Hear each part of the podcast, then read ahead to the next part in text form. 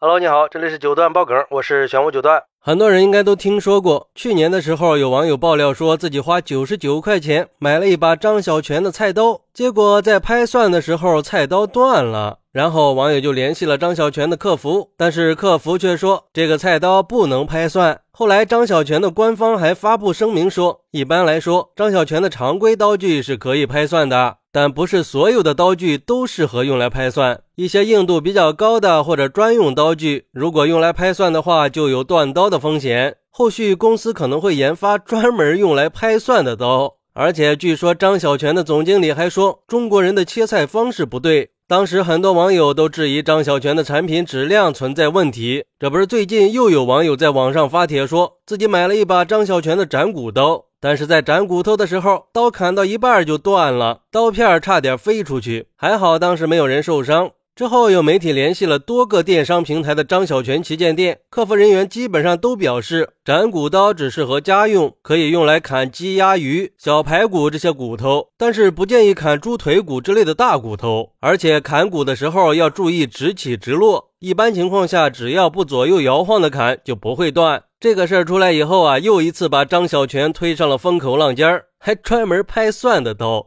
笑死我了！你怎么就这么傲慢呢？产品出现问题了就不能承认个错误？就像很多网友调侃的一样，这刀都没有你的嘴硬啊！而对于这个事儿，有网友认为这两次断刀的位置呀，很值得玩味啊，都是在刀身尾部靠近手柄的位置，有没有专业人士看出什么门道呢？反正，在我的认知里，如果刀砍骨头砍不动的话，硬砍会把刀刃给砍花、砍豁，但是把刀砍断还真是少见呀。张小泉作为中国的百年品牌，还是希望可以提高产品品质，不要老是说用户操作不当，说什么外国人的用法怎么怎么样，你是给中国人用呢，还是给外国人用呀？我妈是特别认可张小泉这个品牌的，到现在还保留了一把九十年代买的剪刀，每次用的时候都会感叹当时很贵，花了很多钱。之后也买过几把剪刀，都是张小泉的，但是质量都没有最早买的那把好了。很明显，这就是质量退步了嘛。还有网友说：“哎呀，人家是专供米其林的，我们这些小老百姓还凑啥热闹呀？这届制造商真是太难了，不光要考虑利润和质量的问题，人家还得手把手的教我们怎么使用产品，培养我们对他们品牌的使用依赖呀，真是难为张小泉了。人家都说了，他们这刀是专用的精密工具，必须要在合适的角度和力度下使用。我估计断的这把刀是专切豆腐的，是切豆腐专用刀。”你要是用这刀切根黄瓜，我估计都是违规操作，当然是会断的。啥也不是，卖的还死贵，人家菜市场卖的便宜刀也没听说谁拍蒜剁骨头就断了呀。所以说啥都不用解释了，赶紧道歉赔偿就完事儿了。越解释越狡辩，越让人生气。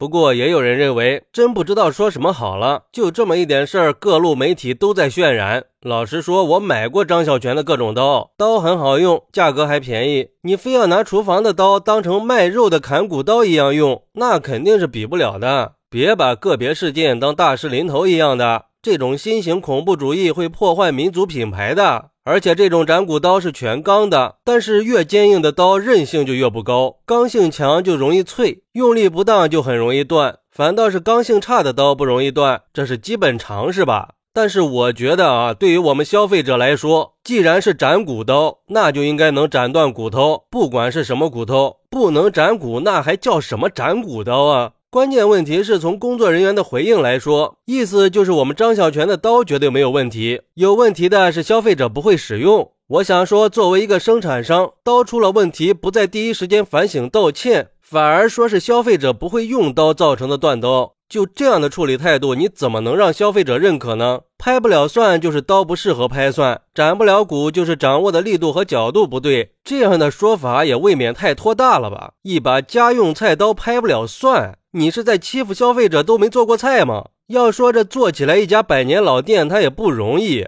而且这种百年老店之所以能够延续传承，最重要的就是要对质量精益求精。你说你一个制造刀具的不关心刀的质量，总想着我们用刀的方式，这样下去，你百年老店的信誉还会有吗？所以说，我觉得这个事儿之所以能被关注，最主要的还是张小泉的态度造成的。好，那对于这个事儿，你有什么想说的呢？快来评论区分享一下吧。我在评论区等你。喜欢我的朋友可以点个关注，加个订阅，送个月票。拜拜。